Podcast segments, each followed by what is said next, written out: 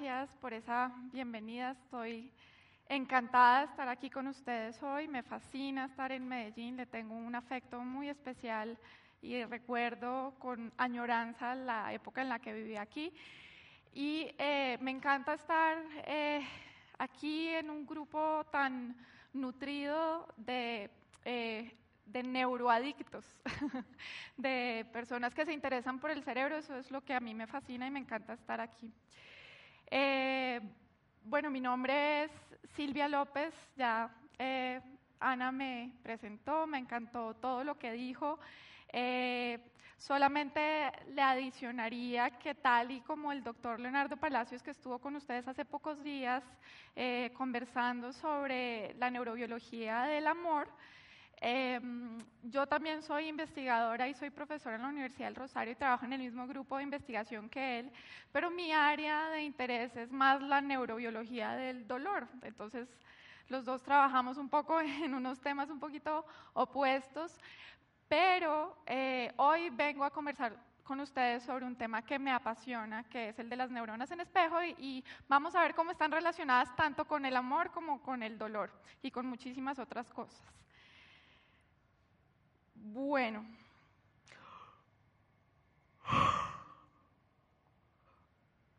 Bueno, ese bostezo no es para que piensen que esta conferencia es aburridísima y se van a dormir, no. Es para que se acuerden lo contagioso que puede ser un bostezo, ¿cierto? Nunca se han preguntado por qué, por qué cuando vemos que otra persona bosteza sentimos esa necesidad imperiosa de bostezar también. Entonces empecemos por unas preguntas. ¿Por qué los bostezos son contagiosos? ¿Por qué imitamos? ¿Cómo es que interpretamos lo que sienten los demás? ¿Sí? ¿Cómo sabemos cuando una persona tiene dolor, cuando una persona está contenta, cuando una persona está asustada, solo con verla sin que ella nos manifieste verbalmente lo que siente? ¿Y cómo nos relacionamos con los demás? Estas preguntas espero que, mm, digamos, la conferencia les ayude a eh, echar luces un poquito sobre estas preguntas, pero la idea es que ustedes eh, las mediten y de pronto se hagan nuevas preguntas y ojalá al final pudiéramos, eh, si se puede, intercambiar un poquito de preguntas y de respuestas. Bien, em, ¿qué son las neuronas en espejo? Mm, las neuronas en espejo son unas células que están en el cerebro y que eh, inicialmente eh, se estudiaron como neuronas motoras, es decir, neuronas que están involucradas con la realización de un movimiento. ¿sí? Y son neuronas que característicamente disparan, es decir, cuando decimos disparan queremos decir que se activan, ¿cierto? Y generan disparos eléctricos, que es lo que hacen las neuronas, cuando se ejecuta una acción. Y también cuando el sujeto observa esa misma acción siendo ejecutada por otro. El mecanismo de funcionamiento de las neuronas eh, en espejo es básicamente la transformación de información sensorial, es decir, que proviene de los sentidos, en información motora, ¿sí? es decir, que está relacionada con la ejecución de un movimiento o a veces no con la ejecución, sino con la planeación de un movimiento. ¿sí? Ahora, estas neuronas se han ubicado en diferentes partes eh, del cerebro. Inicialmente se describieron en un sitio muy específico. Vamos a ver que eh, en estos últimos 20 años de historia que tiene el descubrimiento de las neuronas en espejo, se han encontrado en muchos sitios más. El cerebro eh, usualmente lo dividimos en lóbulos, ¿sí? que son unas grandes masas de corteza. ¿sí? Tenemos también estructuras que son subcorticales, es decir, que están debajo de la corteza.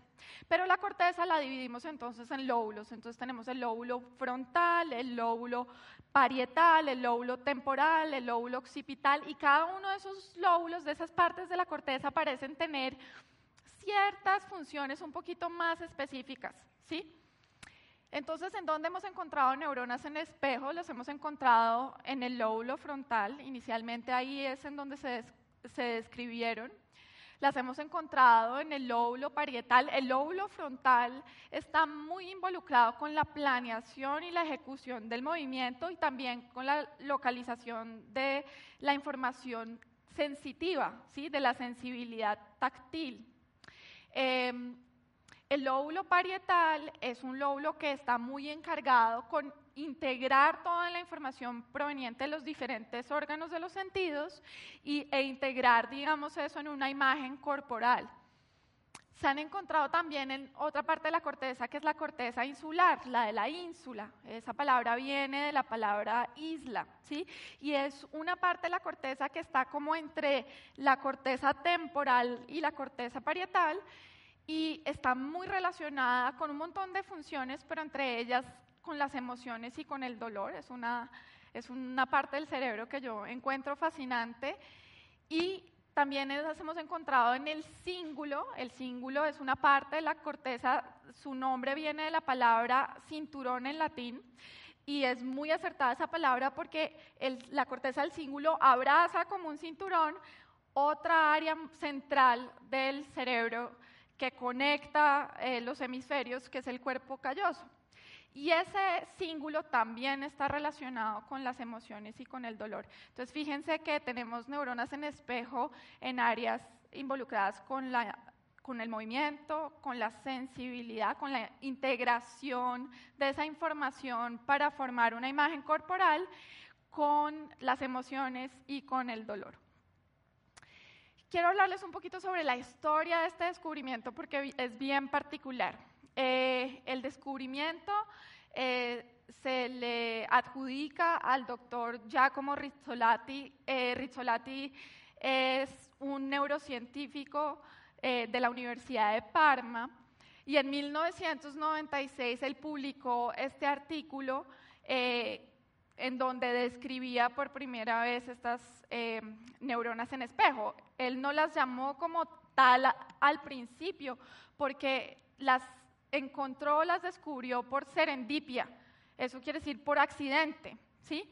Él estaba investigando otra cosa, él estaba investigando unas neuronas eh, en la corteza premotora, es decir, la corteza que está delante de la parte donde está la corteza motora, y que están involucradas con la planeación y la ejecución de un movimiento específico, que era agarrar un alimento, ¿sí?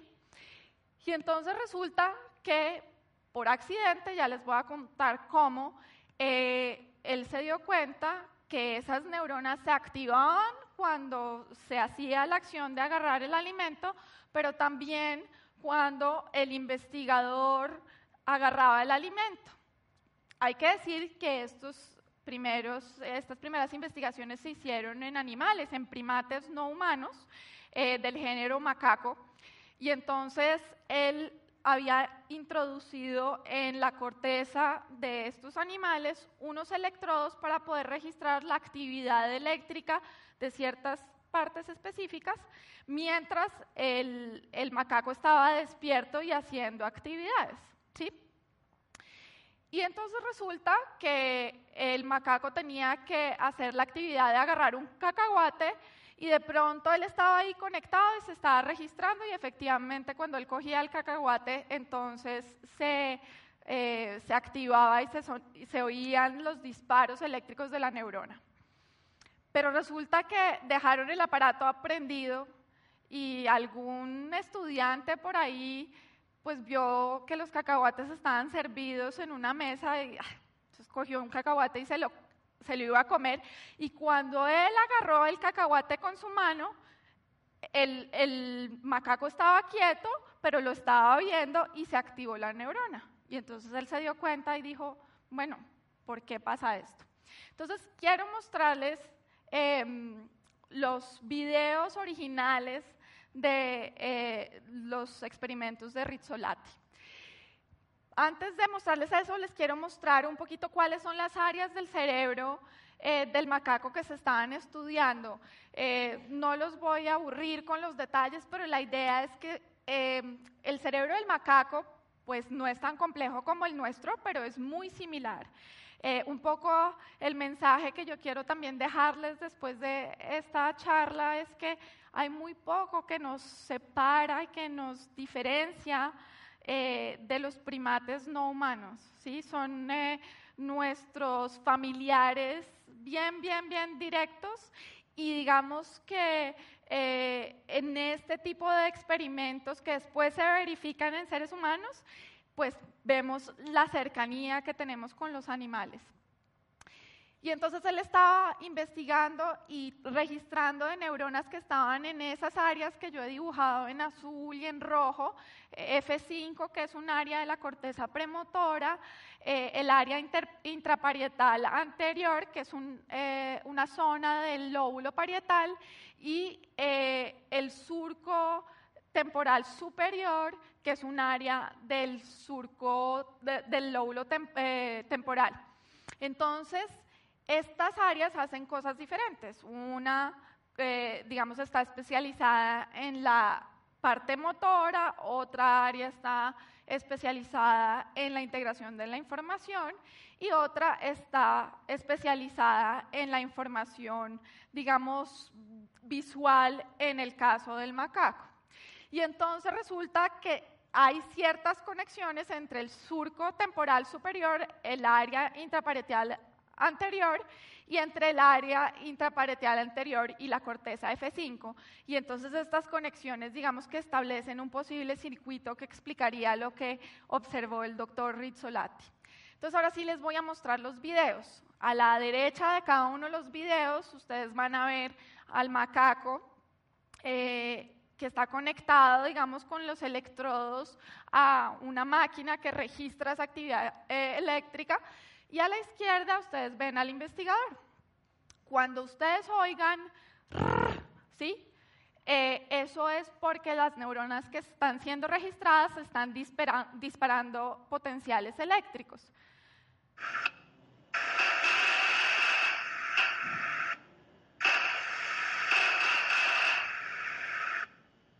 Entonces, como ustedes pueden ver, cuando el investigador le entrega un cacahuate, un maní al macaco y él lo coge con su mano, pues esas neuronas se activan.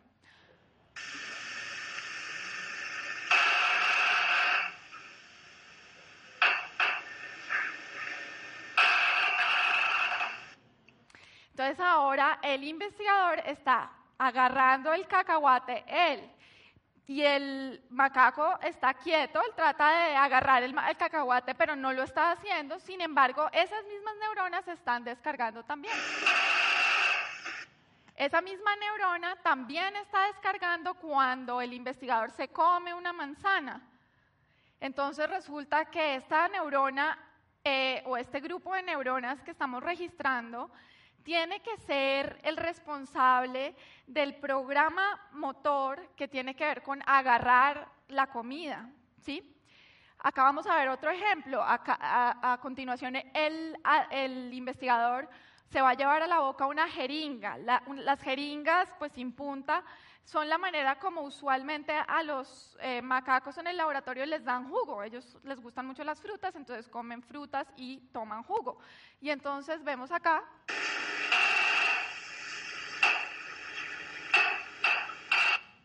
que el investigador se lleva la jeringa hacia la boca y en ese momento dispara las neuronas. Pero cuando él, digamos, como que fracasa en el movimiento correcto de llevarse el jugo hacia la boca, la neurona descarga menos.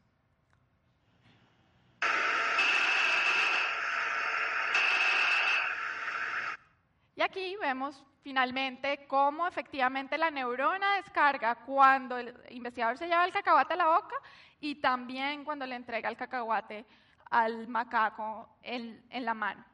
Entonces, cuando eh, Rizzolatti y pues digamos sus colegas vieron estos resultados, les costó tiempo entender de qué se trataban, qué quería decir esto que estaban viendo.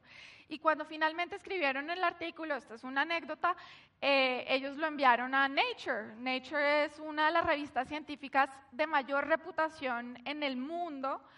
Y de Nature les contestaron que no, gracias, que ellos no veían que esos resultados tuvieran muchas implicaciones y que tal vez no era para ellos, y entonces ellos se vieron obligados a publicarlo en otra eh, revista. En ese caso, el error fue para los revisores y el editor de Nature.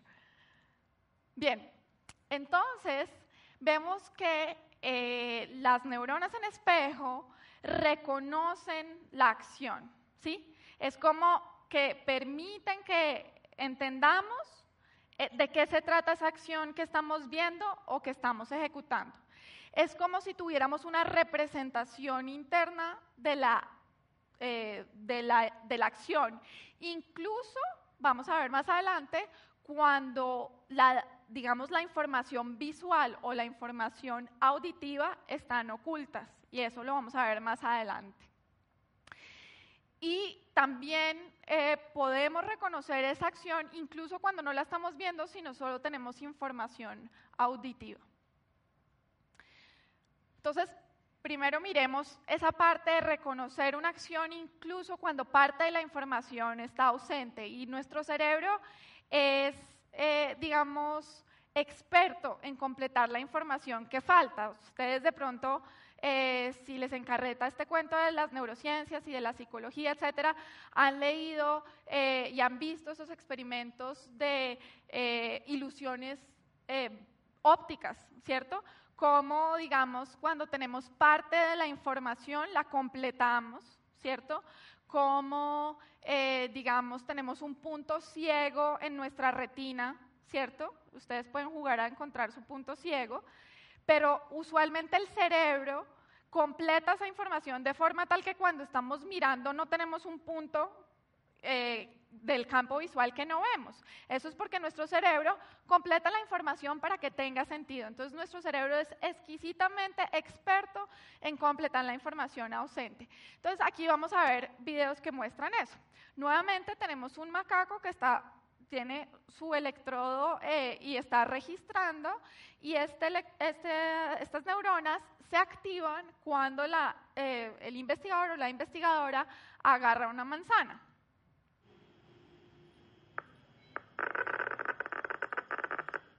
Listo. Ahí agarró la manzana y entonces se activan las neuronas.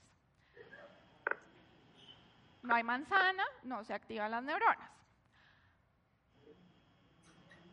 Ahora, está la manzana, la cubrimos, pero él ya vio que la manzana estaba ahí. Entonces, incluso si la información visual está ausente, él es capaz de interpretar que la manzana está ahí y que esa acción, su finalidad finalmente es agarrar la manzana. ¿Por qué se hace este experimento?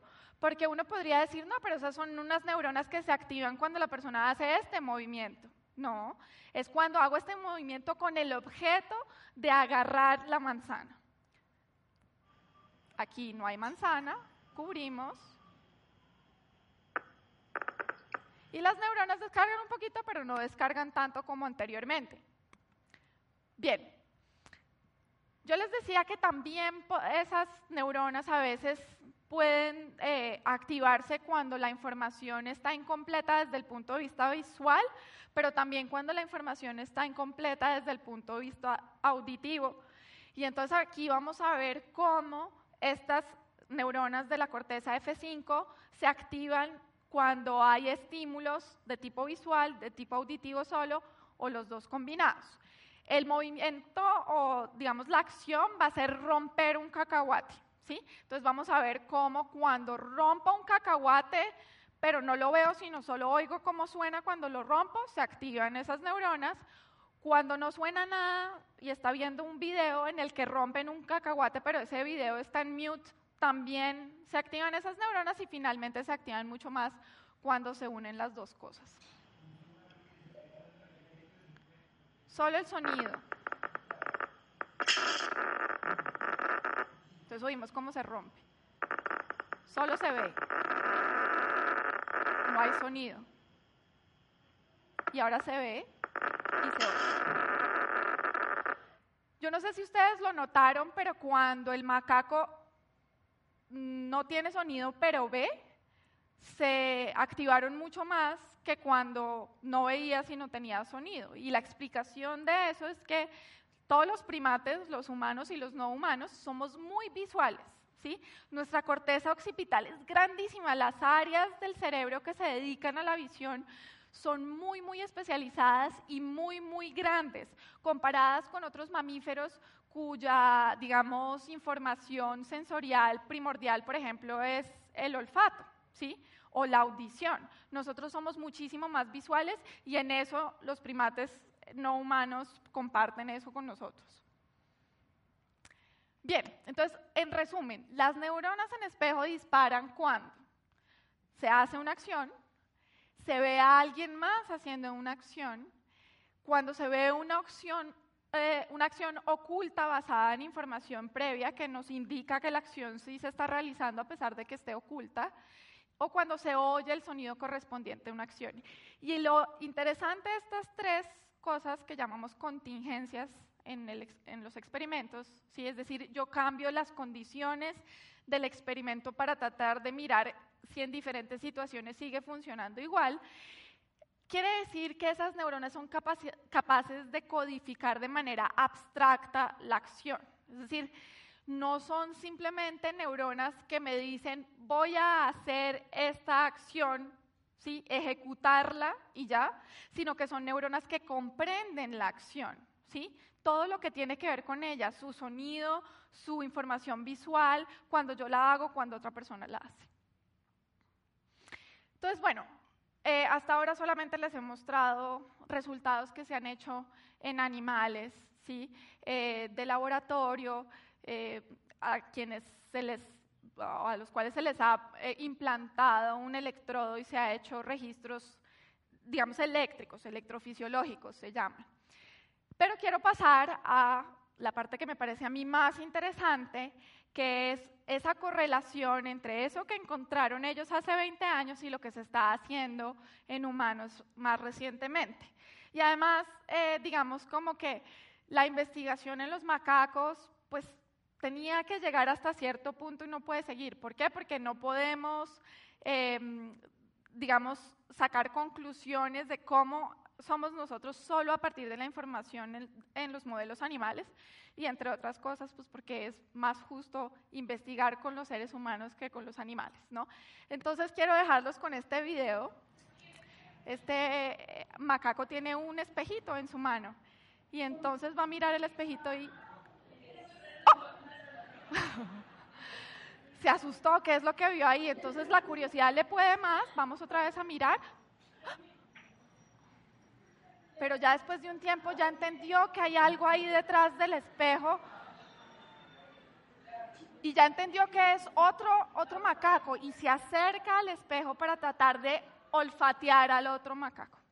Y esto a mí me parece sorprendente. Usualmente eh, pensamos que los demás primates son tan inferiores y tan lejanos a nosotros y que nosotros somos tan evolucionados.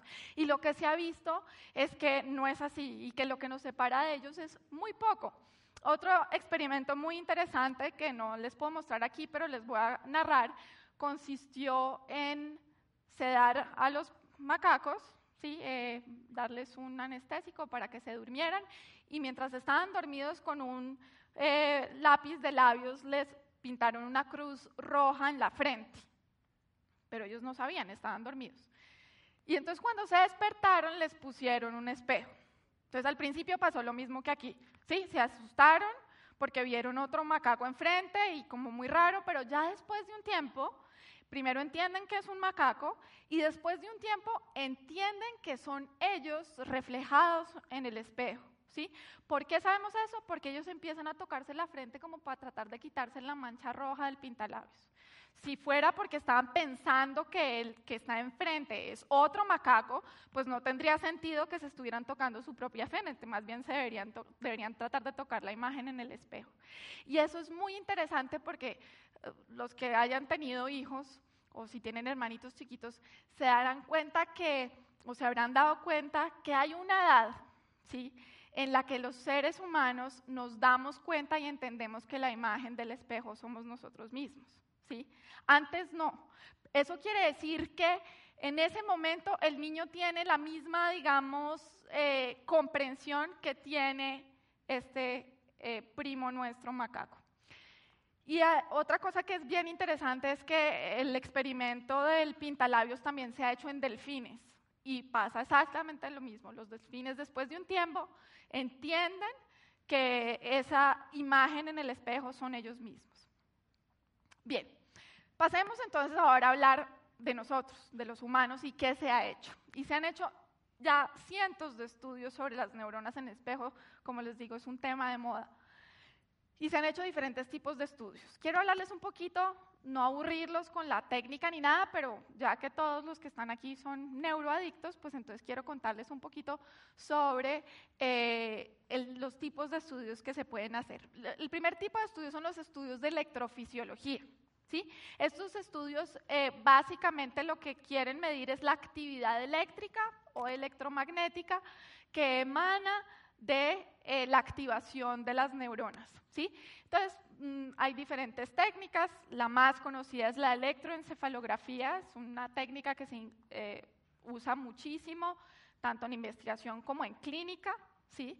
y que nos permite, eh, con electrodos, digamos, que están en la superficie del cuero cabelludo, medir la actividad, los potenciales eléctricos, digamos, sumatorios de, la, de las neuronas y nos arrojan, pues digamos, una lectura eléctrica de lo que está sucediendo en cada momento. El segundo tipo son estudios de imaginología funcional.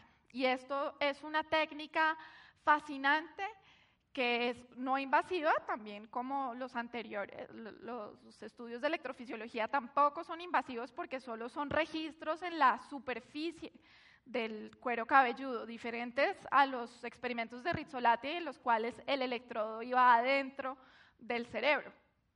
Y estos estudios de imagenología funcional consisten en em, introducir al voluntario o al sujeto de investigación en un resonador magnético.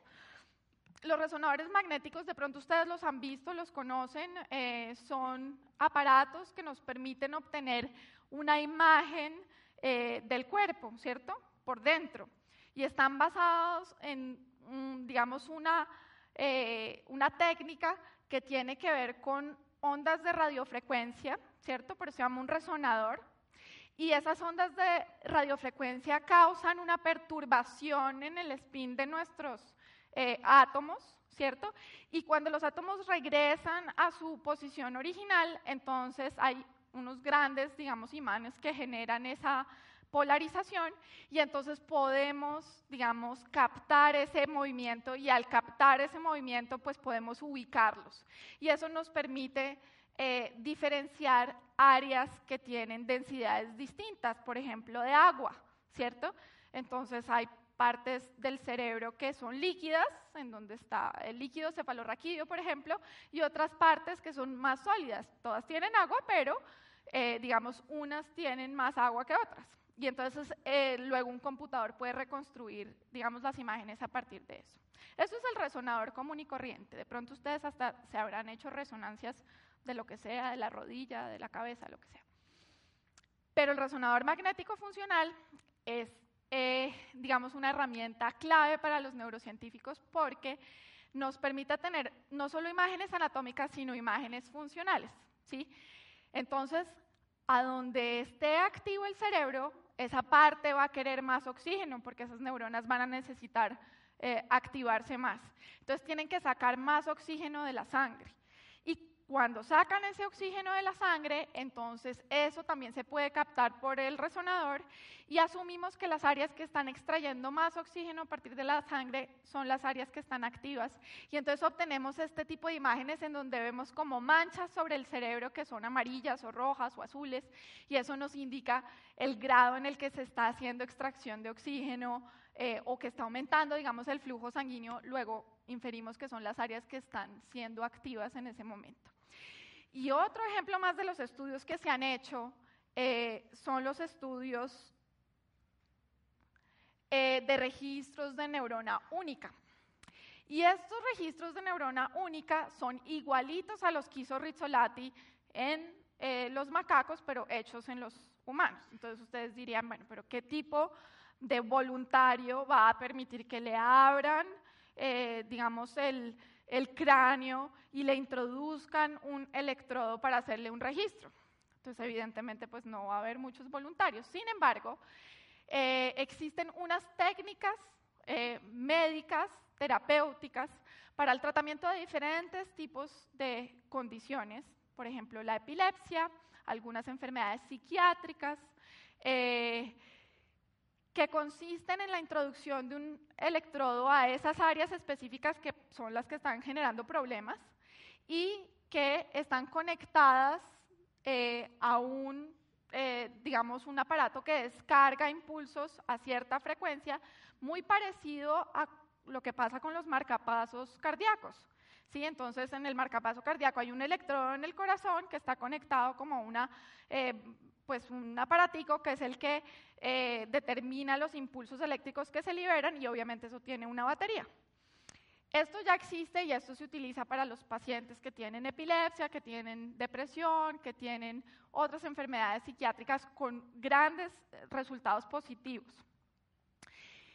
Y entonces la ventaja es que estos pacientes ya tienen el electrodo ahí porque lo necesitan. Entonces podemos aprovechar ese electrodo para hacer registros eh, en, en, experimentos, obviamente, si el paciente está de acuerdo. Y entonces hemos podido replicar tal vez las condiciones de los experimentos de Rizzolatti casi igualitos. Bien, esto me lleva también a hablarles un poquito de otro personaje bien interesante en el campo de las neurociencias, que es V.S. Ramachandran.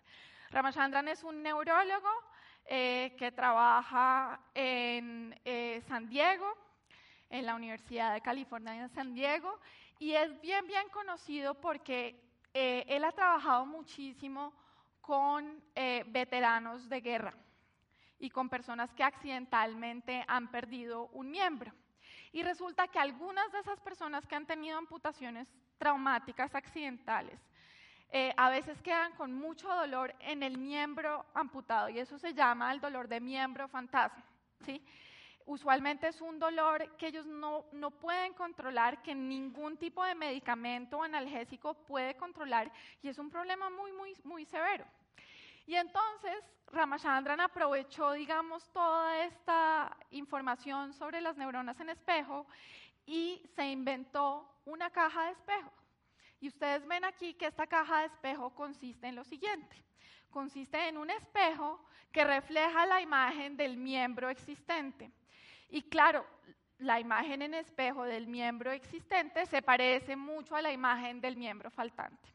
Usualmente los pacientes que tienen dolor de miembro fantasma reportan que sienten como si el miembro que ya no existiera estuviera apretado fuerte, fuerte, fuerte, fuerte constantemente y ellos no pudieran quitarse el dolor que les genera el apretar el puño, por ejemplo, de esta manera tan eh, constante y tan fuerte. Y entonces la terapia de Ramachandran consiste en poner la caja del espejo, eh, y que el paciente introduzca el brazo, por ejemplo, que sí tiene, y empiece a hacer el movimiento de mover los dedos, de separar, de abrir la mano, de, digamos, de abrir, de mirar la palma, de voltearla, etc. Y esto es como una fisioterapia para el miembro que ya no existe. Y tiene resultados sorprendentes en el control del dolor de los pacientes con eh, miembro fantasma. Entonces, aún más otra función de las neuronas en espejo, el reconocimiento de la acción, el reconocimiento del dolor, ¿sí? Y el reconocimiento del otro. Entonces, eh, pues eso nos lleva a pensar que son neuronas que están relacionadas, tienen que estar relacionadas con la empatía que podemos sentir por otros, ¿sí? Por la comprensión de la otredad, es decir, lo que no soy yo, y eso es algo que nos caracteriza a los seres humanos. Eh, hace un rato me preguntaban, bueno, ¿cuál es la importancia de la empatía? ¿Por qué eso es importante? Y es que resulta que nosotros, los seres humanos, somos seres gregarios, profundamente sociales. Desde los inicios de nuestra civilización hemos podido perdurar y ser exitosos desde el punto de vista biológico gracias a la conformación social y cultural que hemos establecido. Y eso eh, ha implicado que eh, tenemos que podernos comunicar muy bien con los otros, interpretar lo que los otros sienten o quieren y además eh, tenemos otra, otra causa más, que es que nuestras crías, ¿sí? los bebés humanos, nacen profundamente inmaduros. ¿sí? Requieren de eh, la protección y del cuidado pues, de los progenitores, sobre todo de la madre, durante mucho tiempo, algunos dirían casi 30 años. Y entonces, y entonces resulta que eso es parte de nuestro éxito como especie. Si nosotros nacemos inmaduros y nuestra mamá nos abandona, pues entonces no vamos a sobrevivir como especie. Y, y la clave de que no se dé ese abandono es que exista una gran empatía entre, por ejemplo, la madre y su bebé, de forma tal que, como ustedes también lo sabrán, la mamá oye al bebé llorar y dice, tiene hambre no, pero si es que tiene hambre. Y le dan, comida y sí tenía hambre. No, es que ese llanto es diferente, algo le duele. Algo le duele. Y uno va y mira, y sí, algo le dolía porque el bebé estaba enfermo. ¿Cómo es que eh, nuestro cerebro ha evolucionado de tal manera para tener eh, una percepción y una interpretación tan precisa de lo que le está pasando a otro, no yo? Muchas mamás dicen que sienten como si les hicieran a ellas lo que les están haciendo a sus hijos. ¿Cierto? Que le sacan una muela al hijo y ellas sienten como si le estuvieran sacando, arrancando la muela a ellas, ¿sí? Y eso tiene que estar explicado en este mecanismo que estamos viendo. Bien, entonces, más sobre las neuronas en espejo y la empatía. Por ejemplo, parece ser que estas neuronas que están relacionadas con la empatía también están relacionadas con la sensación, o no, eso no es una sensación, sino más bien con la eh, interpretación de que una situación es justa o es injusta.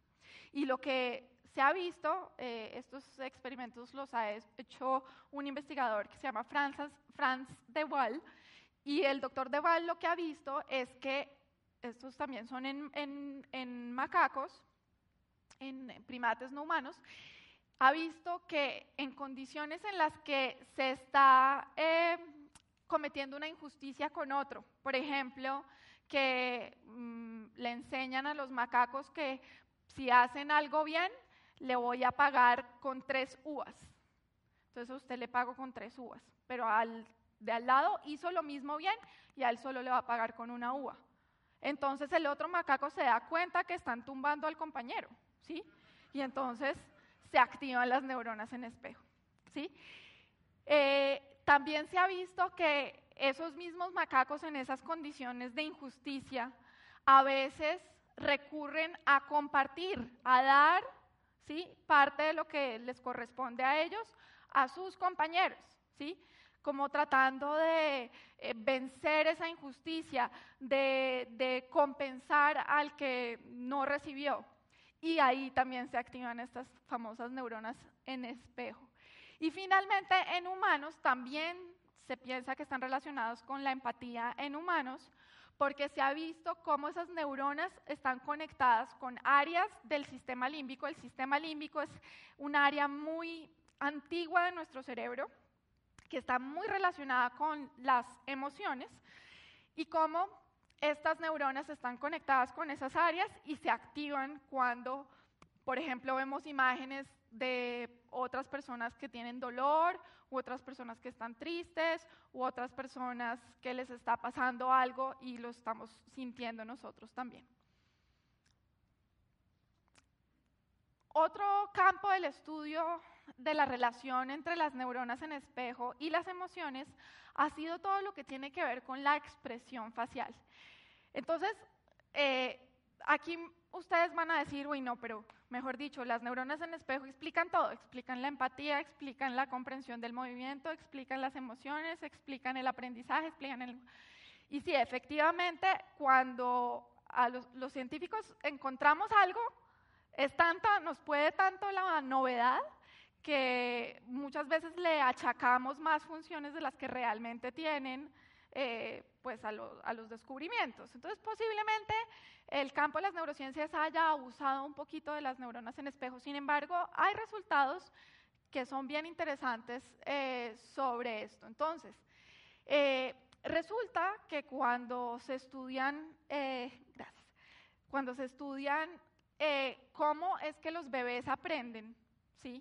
Entonces resulta que se ve que los bebés aprenden a partir de la imitación.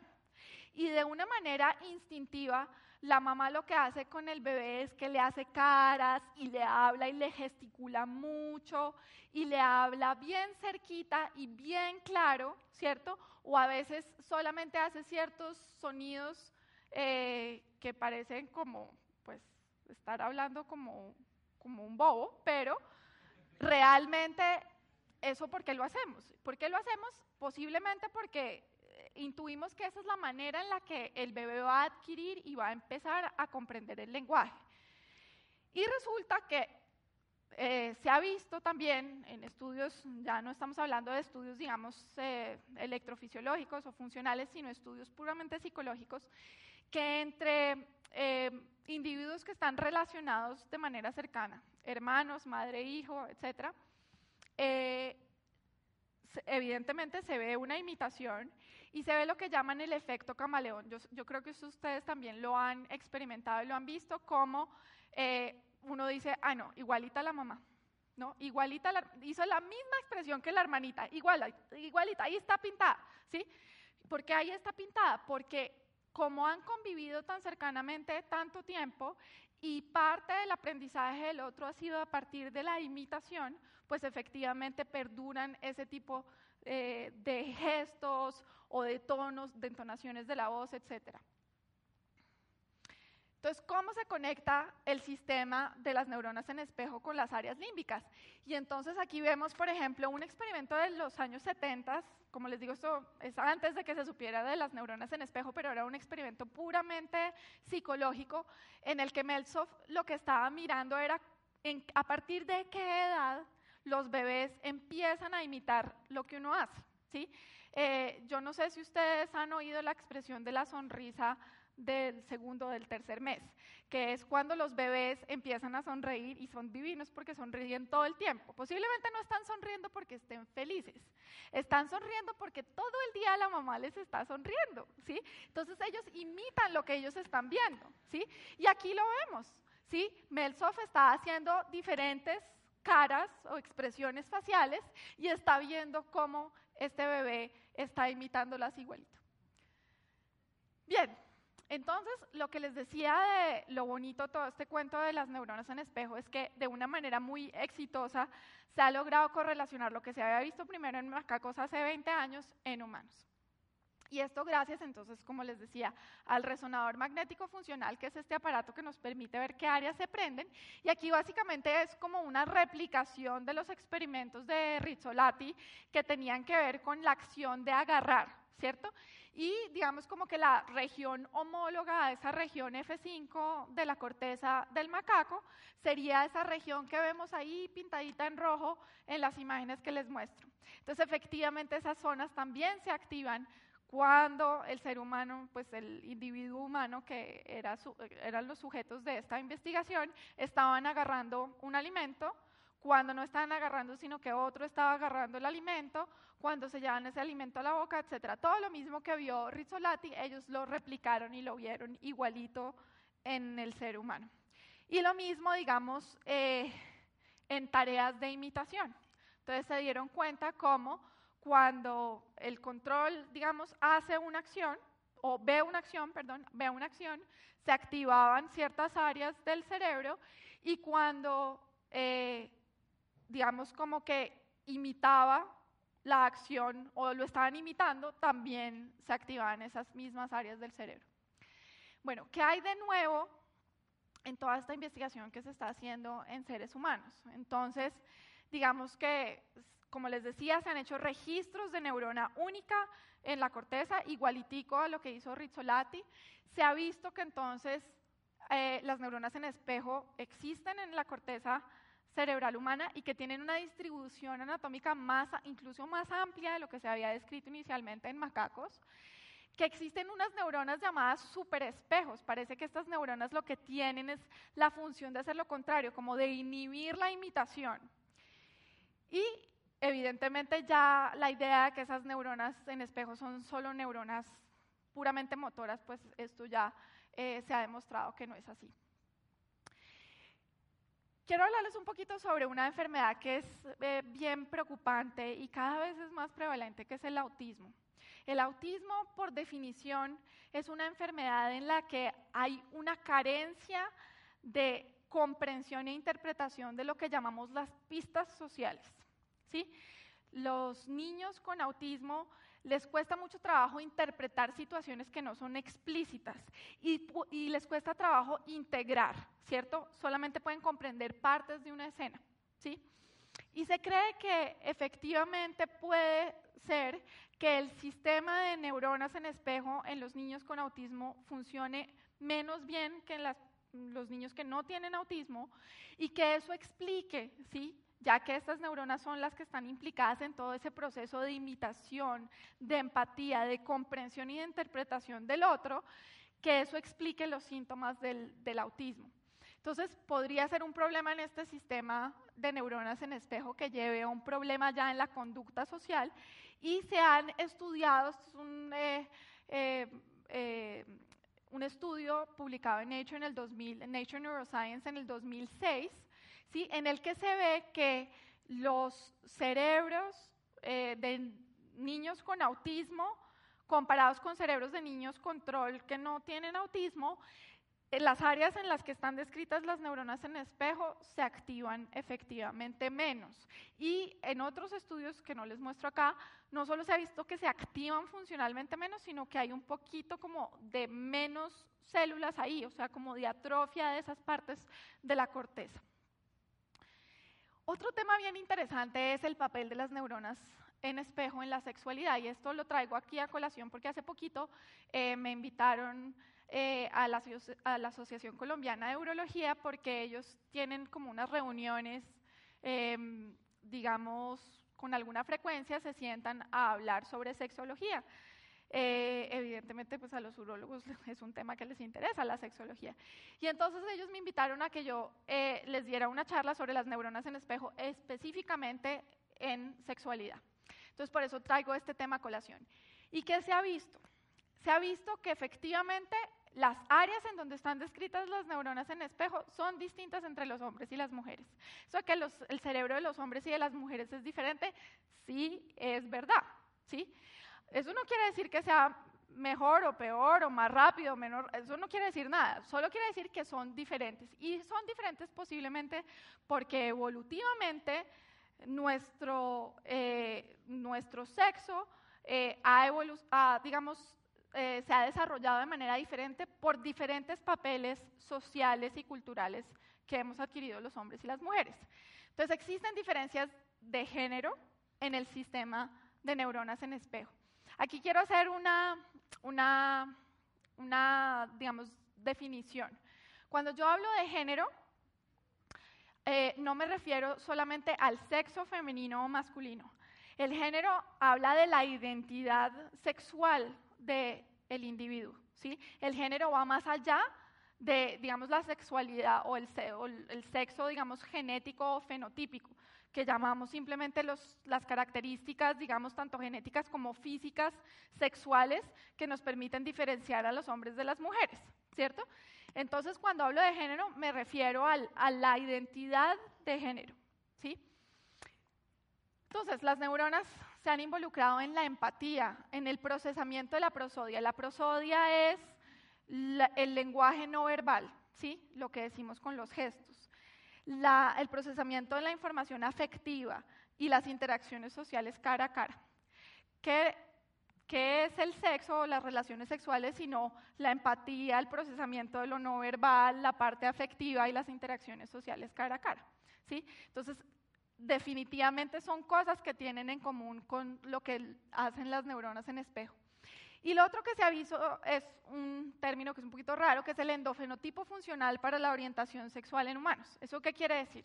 Eso simplemente quiere decir que se puede correlacionar lo que pasa en el cerebro, eso es lo que llamamos un endofenotipo funcional, es un término un poquito, digamos, complicado para una cosa tan sencilla, lo que vemos que pasa en el cerebro con lo que la persona manifiesta que es su orientación sexual, por ejemplo, homosexual o heterosexual. Entonces veamos un poquito eso. Les decía yo que hay diferencias de género en el sistema en espejo.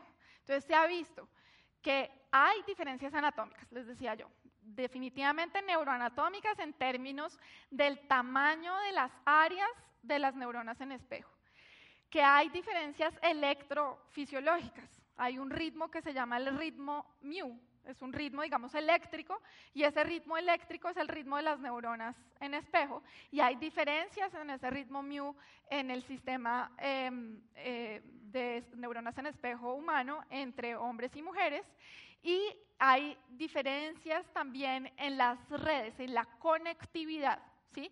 Una cosa son las áreas, una cosa es el número de neuronas y otra cosa es lo que conecta esas neuronas, ¿no? las axones y las dendritas, que son como los brazos de las neuronas que conectan. Entonces, esto simplemente es imágenes de resonancia magnética funcional, como les decía, y imágenes que nos permiten ver diferencias en los tamaños de las áreas. Sobre la imitación, la empatía y la interpretación y la otra edad, es decir, eh, el reconocimiento del otro, ¿sí? pues también hay hartísimos, eh, digamos, eh, estudios y publicaciones al respecto sobre cómo, digamos, las neuronas en espejo efectivamente están en la base de la explicación de la empatía, sobre todo en el contexto afectivo, es decir, la empatía por el otro que yo quiero o con el que estoy conectado, ¿sí?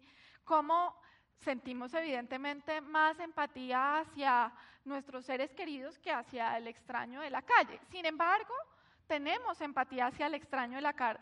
Y me parece que, mm, digamos, cosas de cómo ha evolucionado nuestra sociedad hoy en día ha hecho que perdamos la empatía por el extraño de la calle. Más bien lo que sentimos es desconfianza, eh, sentimos temor a veces eh, y hay un constante estado como de estrés porque el otro no sé qué es lo que quiere ni puedo interpretar muy bien lo que pretende ni lo que me quiere hacer, ¿no?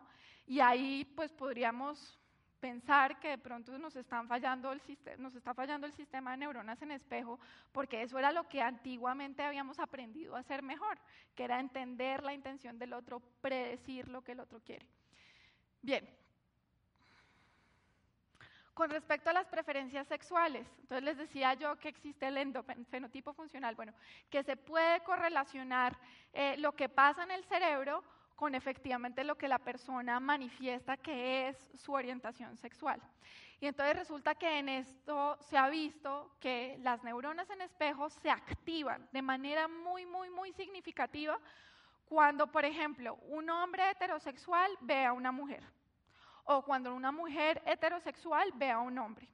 Pero también se activan de manera muy, muy, muy clara, muy selectiva cuando un hombre homosexual ve a otro hombre y cuando una mujer heterosexual ve a otra mujer, eh, homosexual ve a otra mujer. Y eso es lo que vemos aquí, eh, como hombres heterosexuales, mujeres heterosexuales, hombres homosexuales, mujeres homosexuales, la barrita eh, roja es mujer, la amarilla es hombre, la gris es neutral.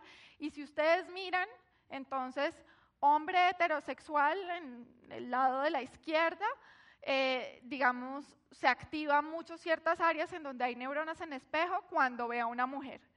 Y mujer heterosexual se activa mucho cuando ve a un hombre, pero cuando hay, eh, digamos, manifestación de una orientación homosexual, pues efectivamente es con, no con el otro sexo, sino con el sexo, eh, digamos, con quien yo correlaciono mi orientación. Bien. Quiero dejarlos entonces para que, digamos, abramos un poquito eh, un espacio para preguntas o para discusión con eh, un poco la parte filosófica detrás de este cuento de las neuronas en espejo y aquí quiero hablar un poquito sobre lo que dice el filósofo Merleau-Ponty sobre el gesto. ¿sí? Él dice, el sentido del gesto no está dado, sino es comprendido, recaptado por parte del espectador.